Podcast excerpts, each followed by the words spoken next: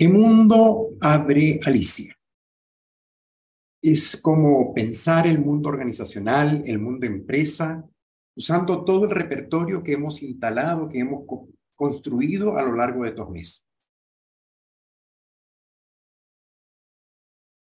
La importancia de hacerse la pregunta, ¿qué pasa en esas flechas que integran los distintos procedimientos y acciones dentro de una organización? Dentro de una familia, en mi vida personal. Hasta ahora hemos mirado la importancia de lo que significan los actos lingüísticos y cómo en cada una de esas flechas están presentes la escucha, los juicios, las afirmaciones, las declaraciones. Es parte de lo que nos pasa en el territorio de las conversaciones que construimos. Muchas veces hemos dicho, la calidad de las relaciones depende de la calidad de las conversaciones. Mi calidad de vida, la calidad de un equipo de trabajo depende de la calidad de su conversación. Ahí está precisamente el foco de lo que nosotros hacemos en el territorio de la consultoría. Por eso cada vez que vamos a una organización, la primera pregunta es, ¿y aquí cómo se conversa? Aquí, ¿cómo es que ustedes se interrelacionan para hacer lo que hacen? Y a partir de allí, empieza a construirse el camino del aprendizaje. Y parte de lo que ocurre en esa flecha tiene que ver con la coordinación de acciones. Y la coordinación de acciones es al final un acto conversacional para juntos poder hacer cosas comunes. La efectividad de todo lo que hacemos depende directamente de la calidad de las conversaciones que construimos. Y es lo que vamos a empezar a trabajar durante todo el día de hoy. Mirar lo que significa construir un ciclo virtuoso de coordinación de acciones que habilite un cierto resultado, que habilite un aprendizaje y un, proceso de crecimiento y de expansión de lo que hacemos. En el marco de una cultura de impecabilidad que haga de el resultado un foco haciéndonos cargo de todo lo que va ocurriendo, de los aconteceres que pasan cada vez que nos ponemos en un propósito, en un proyecto. Parte de, lo que significa el ciclo de, de coordinación de acciones tiene que ver con el sentido de la promesa, lo que significa construir una promesa. Al final, cuando hablamos de la promesa, estamos hablando del valor de la palabra. No vale mi palabra. Y cuando hablamos de la promesa como un acto lingüístico, nos encontramos con una particularidad. Antes, juicios, escucha, afirmaciones son actos lingüísticos unitarios. La promesa es un acto compuesto, es un acto lingüístico compuesto. Está compuesto de dos acciones lingüísticas distintas. Pido algo y la otra parte me dice que sí o ofrezco algo y la otra parte me dice que sí. Permanentemente estamos haciendo ofertas o peticiones. A veces hacemos una petición, nadie nos dijo que sí y nos vamos con la sensación de haber hecho una promesa cuando nunca hubo una promesa. Sobre esto vamos a trabajar más adelante. Nos vamos a detener en detalle de lo que significa el acto de construir promesa y cómo verificar efectivamente que la promesa se arma.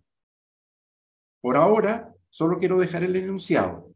La construcción de la promesa es un acto lingüístico que se hace a partir de dos acciones lingüísticas, pedir u ofrecer, que tienen características muy similares, y la aceptación. Yo le digo a Marta Lucía, mañana te hago llegar el libro que te ofrecí, el libro del que hablamos una oferta. Pero ella no me ha dicho nada. Ah, está diciendo que sí con la cabeza. Efectivamente, me está diciendo que sí. A partir de la afirmación de ella, se construye la promesa. Yo puedo hacer al revés y decirle, Marta, de lo que dijiste ayer, ese libro que mencionaste, te pido me lo hagas llegar. Si Marta no me dice que sí, no me lo afirma, es una petición en el aire, es algo que yo pido, pero no se, no se ha convertido todavía en una promesa. En el momento que Marta me dice que sí, Miguel, no te preocupes, te lo hago llegar, clic, se armó la promesa. ¿Cuál es la diferencia entre pedir u ofrecer? La diferencia está dada en quien ejecuta. Si yo le ofrezco a Marta, soy yo el que se hace cargo de la acción. Si, si yo le pido a Marta, es en ella quien descansa la realización de lo que se está pidiendo. Esa es la diferencia. Nos vamos a concentrar en el territorio de la petición, lo que significa el acto de pedir.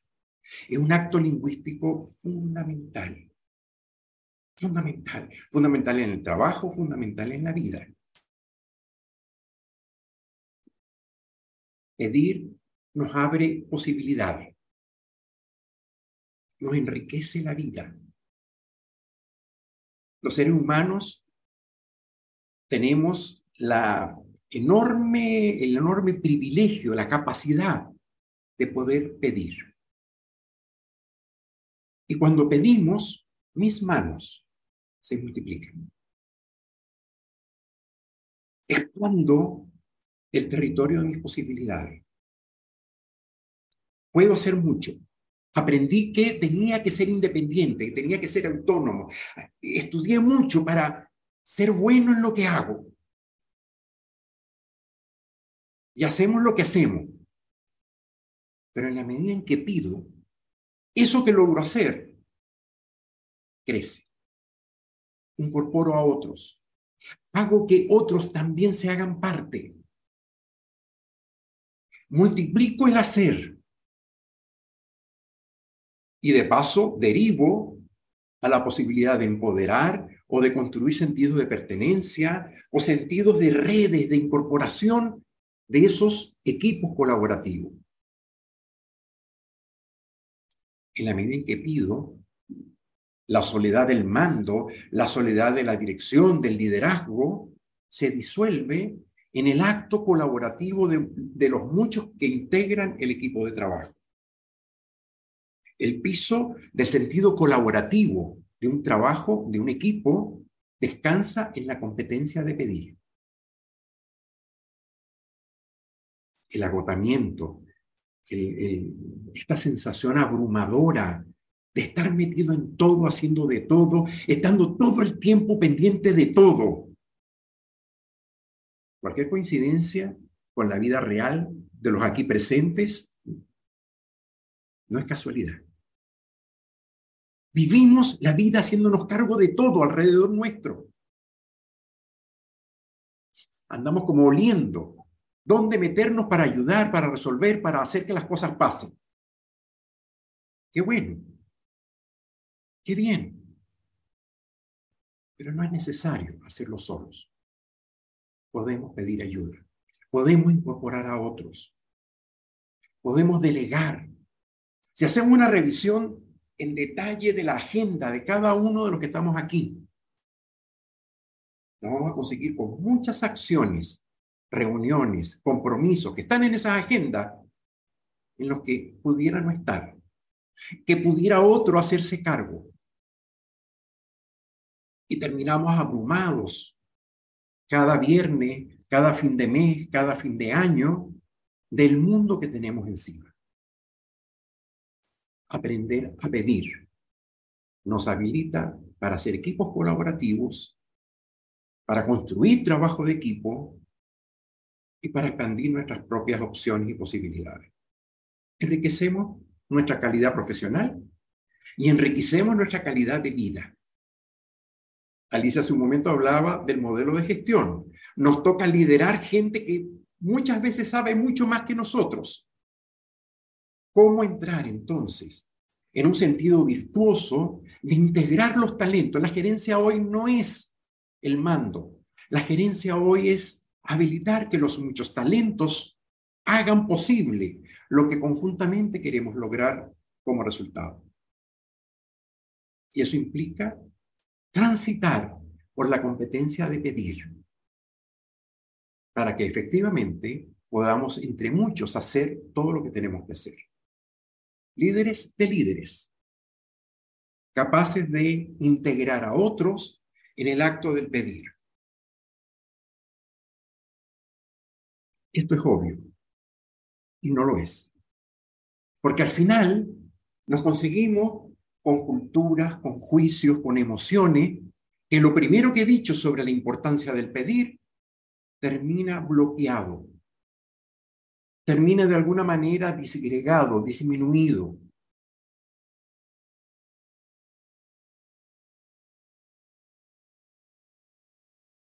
Y obviamente me resto mis posibilidades. Se me achica el mundo y termino entonces solo haciendo todo lo que tengo que hacer. Incluso hay áreas familiares y del trabajo en donde el pedir se nos facilita o el pedir se nos impide o restringe. Hay personas a las que sin problema vamos y le pedimos y otras personas a las cuales nos cuesta un mundo ir y pedir. En la familia,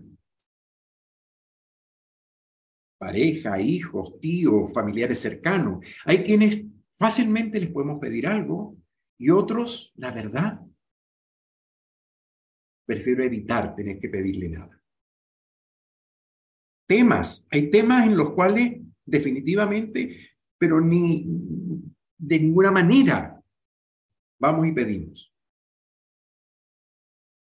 Otros temas con los cuales se nos hace más fácil el pedir. A veces, cuando pido para mi equipo, me fluye, pero cuando pido para mí, me cuesta. sobre todo a esa persona que me importa tanto, a esa persona me cuesta pedir. Y al final, cuando restrinjo mi capacidad de pedir, también pongo en compromiso mi propia dignidad, porque al final estoy operando con lo que otros piden. Y termino mi vida, mi trabajo, mi rol profesional, operando a partir de lo que otros han pedido y otros han instalado como posibilidades de promesa. Aprender a pedir. El gran desafío como líderes, como persona, como pareja, como padre, como madre, no importa el rol. El aprender a pedir me instala en una posibilidad distinta. ¿Por qué no pedimos? Pongan en el chat. ¿Por qué no piden? ¿Cuáles son las dificultades que ustedes se les abren cuando piden? Pueden escribir en el chat. Juicios. Muy grande, Pablo. Achícalo. Sí, aparezco vulnerable. Miedo. Claro. La vergüenza. Temor al rechazo. Me da miedo, el temor, parecer insuficiente, parecer que no sé,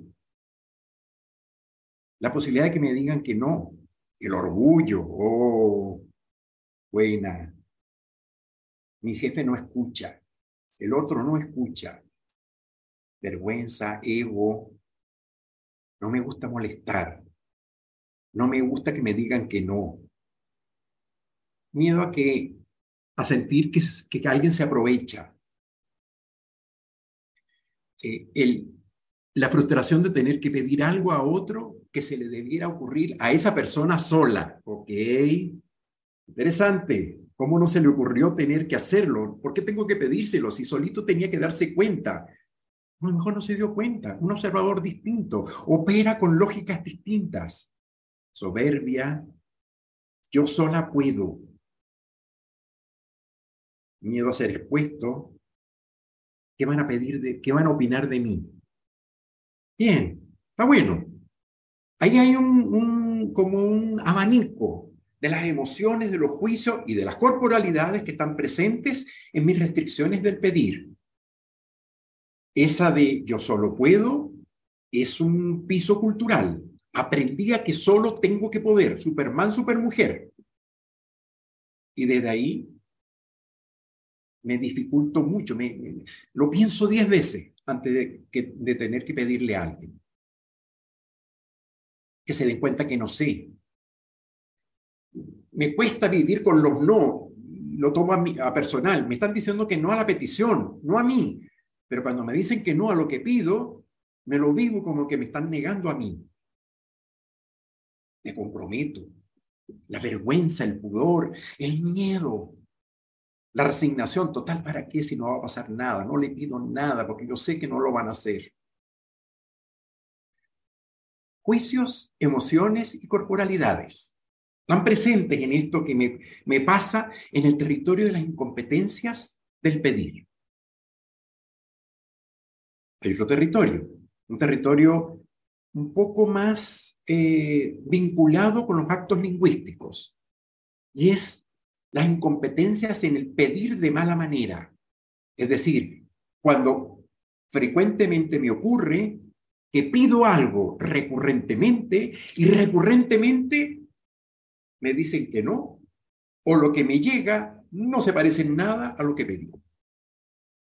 ¿Les ha pasado alguna vez? Pido, pido, pido, y lo que me llega no se parece a lo que pido.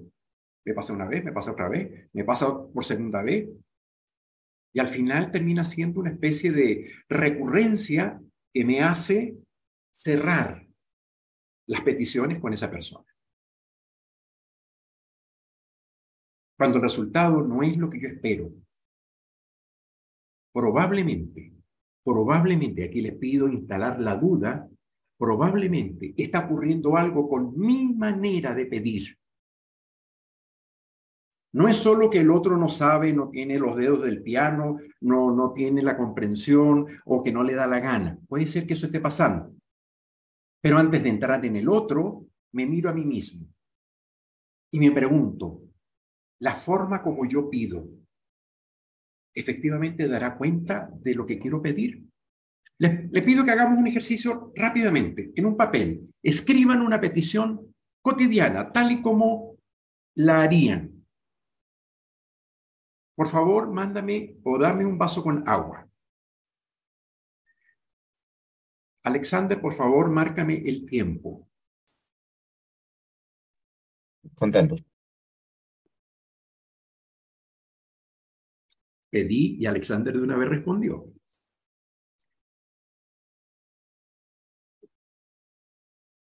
Escriban una petición, escríbanla. tal y como la hacen cotidianamente en el trabajo o en la casa.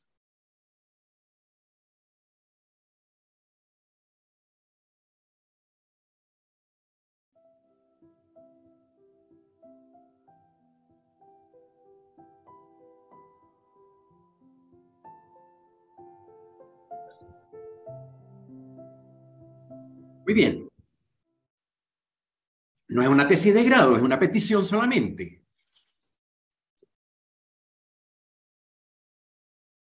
¿La tienen? ¿Estamos listos? Muy bien. Lo que vamos a hacer ahora es hacernos la pregunta, ¿cuáles son los componentes que una petición tendría que tener?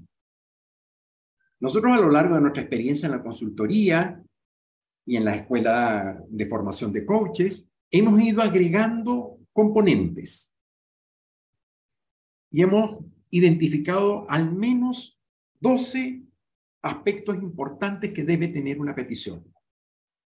Primero, ¿a quién le pido? ¿A quién se le pide? Hoy en día con las cadenas de correo, con las cadenas de WhatsApp, de los chats, a veces alguien pide algo y no queda claro a quién le están pidiendo lo que están pidiendo en el, en el, en el escrito o en la frase. Que quede claro ¿Quién es el que está pidiendo? ¿Quién y a quién? Son dos, dos aspectos importantes que se juntan. O sea, ¿a quién le estoy pidiendo? ¿Quién es el que va a escuchar la petición que estoy haciendo? Que alguien cierre la puerta, que alguien se haga cargo, que alguien vea este problema. Y ahí queda flotando flotando. El lunes vamos a, reunirnos para conversar del tema.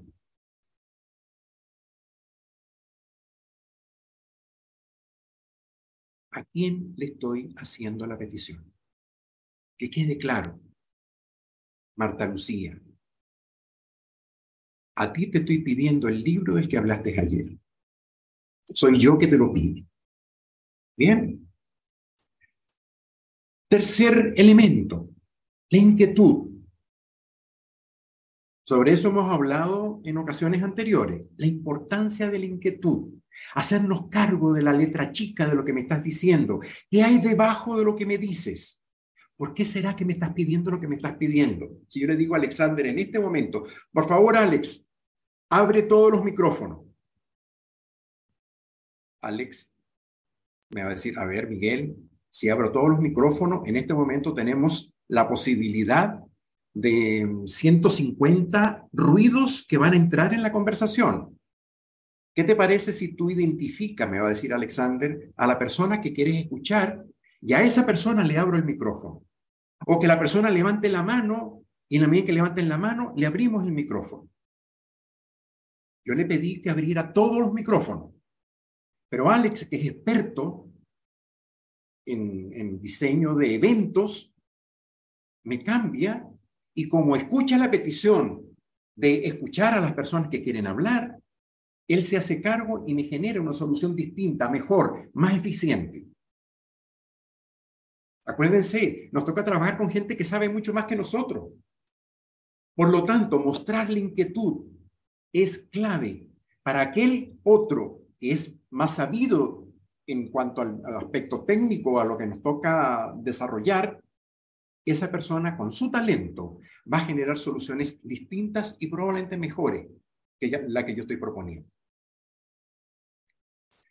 Otro elemento, la acción que estoy pidiendo.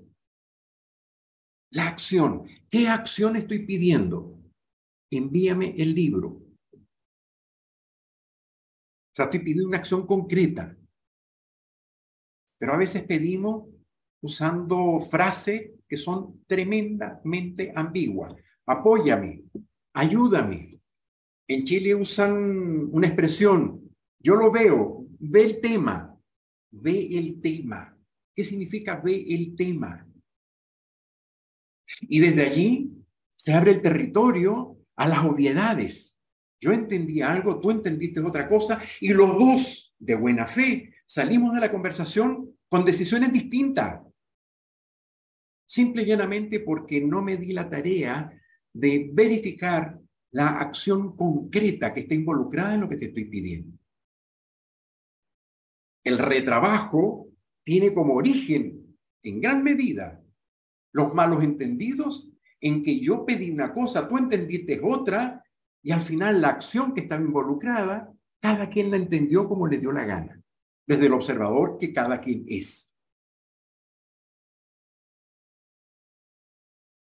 Otro, las condiciones de satisfacción. Es decir, ¿cuál es el estándar? ¿Qué es lo que estoy pidiendo? ¿Cuál es el estándar de lo que estoy pidiendo? Que quede claro. Al final, no solo la acción, sino el resultado que espero que ocurra con la acción. El trasfondo compartido de, obviedad, es parte de las condiciones de satisfacción. El trasfondo compartido de obviedad es la estructura que ocurre en un sistema, en un equipo, en donde hay cosas que son obvias. Cuando digo informe para el lunes, está claro que le estoy pidiendo un cierto tipo de informe con un cierto parámetro, con un cierto formato, porque ya tenemos un recorrido y cuando hablamos de informe, ya eso está pre-conversado, pre-establecido. Pero eso hay que construirlo. Hay que construir las obviedades compartidas. Porque si no, terminamos nuevamente de buena fe operando con estándares distintos, con condiciones distintas y con resultados que no son los que yo pedí. El tiempo. Otro elemento importante de las condiciones de satisfacción. ¿Para cuándo? Hacer la pregunta, ok, ya acordamos, esta es la acción, esto es lo que vamos a hacer. ¿Para cuándo? Nuevamente Bartalú, ¿para cuándo me mandas el libro? ¿Sí? Si yo no le digo para cuándo, ella dentro de dos años, cuando nos encontremos en algún evento allá en Colombia, me va a decir, mira, aquí está el libro que me pediste. Está cumpliendo.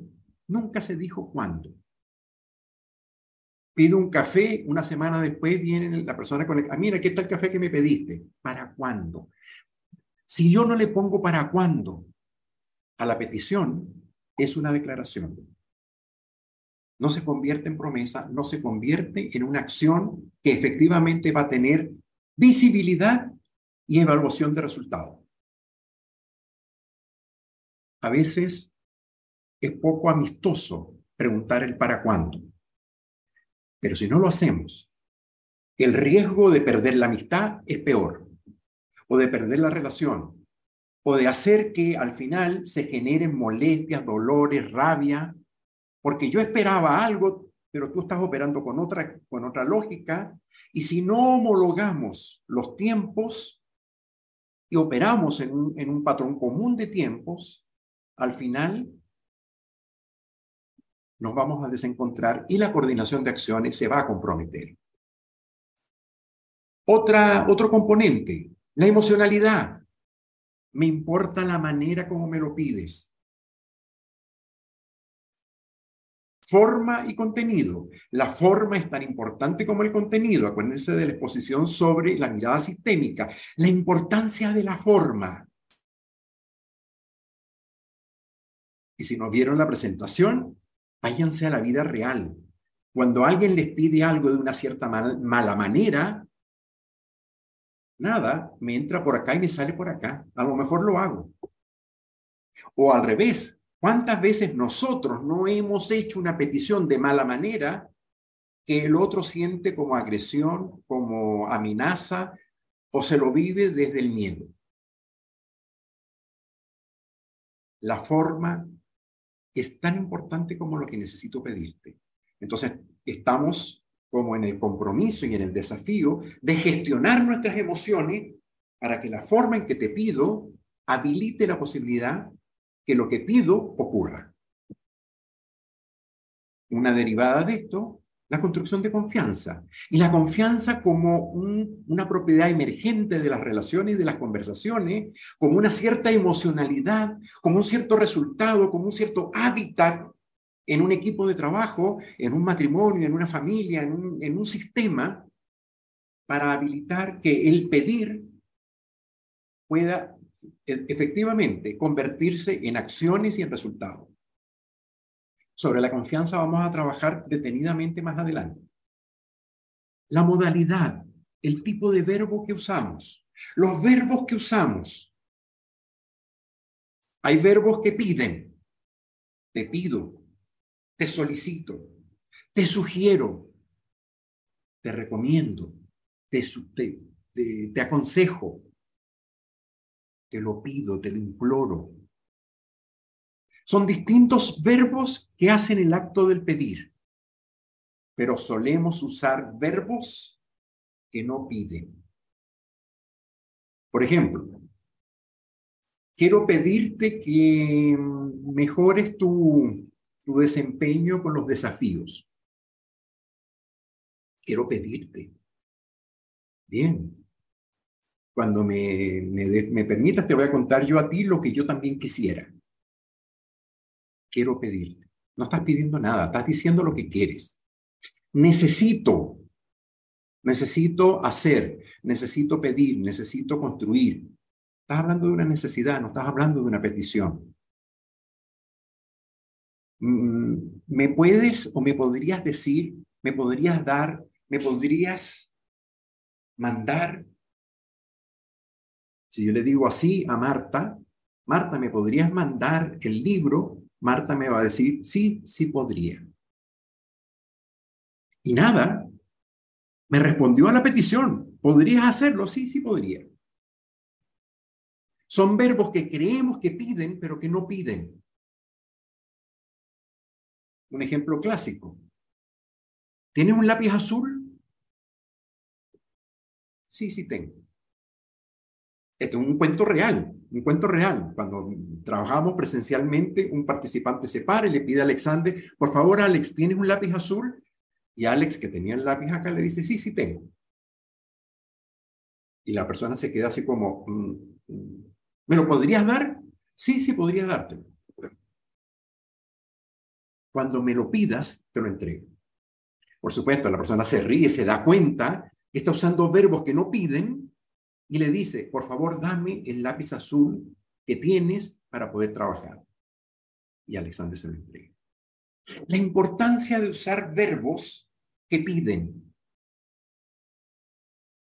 y la debilidad de la petición cuando usamos verbos que creemos que piden pero que no piden nada.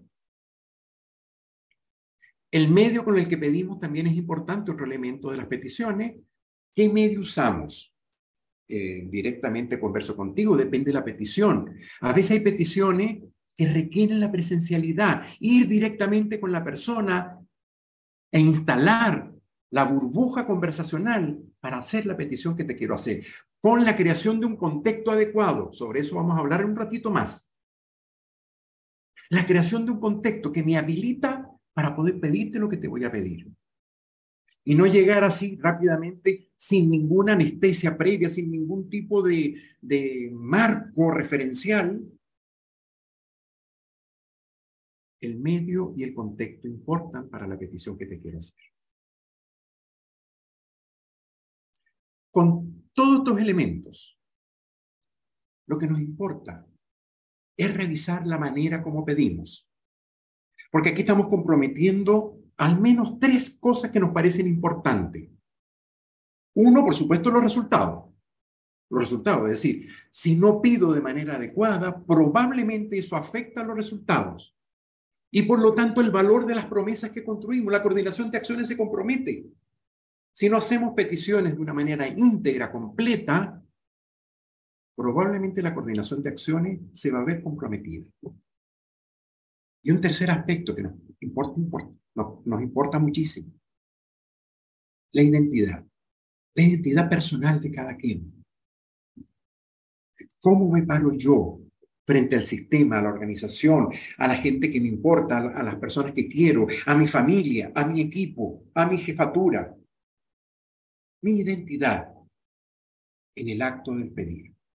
Y de pedir con integridad, con completitud, haciéndome cargo de la emocionalidad, de los elementos que una petición debe tener, teniendo como foco el resultado y lo que necesito que pase. Con esto les pedimos, tomémonos cinco minutos para que revisen la petición que escribieron. Revísenla. Revísenla, ajustenla, agréguenle o quítenle y vean qué elementos de los 12 que dijimos les hace falta ser agregados en la petición que pusieron. Solo para mirarnos en el espejo colectivo de todos el que quiera, comparta el elemento que cree importante que le faltaba en su petición y que la tuvo que agregar. ¿Qué elemento agregó que cree que es importante en su petición? Escríbanlo en el chat. ¿Qué elemento agregaron a la petición que ya habían escrito? ¿A quién? Bueno. ¿Para cuándo? Los tiempos, los verbos, el contexto, el por favor, el, por favor que tiene que ver con la modalidad, con la emocionalidad. No siempre es un favor lo que pedimos. A veces es simplemente parte de la dinámica del trabajo, pero el por favor es una manera educada y emocionalmente eh, positiva y abierta para pedir algo. El tiempo, la inquietud, claro, todavía me genera bien. sobre los verbos, es importante mirar que son situacionales. No hay una receta.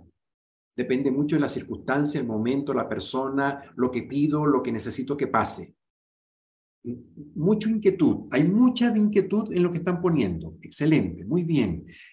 Transparentar las inquietudes hace que operemos con márgenes de seguridad mayores, con mayores certeza. Los equipos que juegan de memoria es porque han logrado, en cierta forma, dar cuenta de las inquietudes y de cómo el piso de obviedades compartidos nos permite trabajar de una manera armónica. Muy bien, quiero darle las gracias. Nos vamos a tomar 15 minutos de descanso nos tomamos un café y regresamos a seguir explorando desde las promesas la coordinación de acciones y sus diferentes elementos.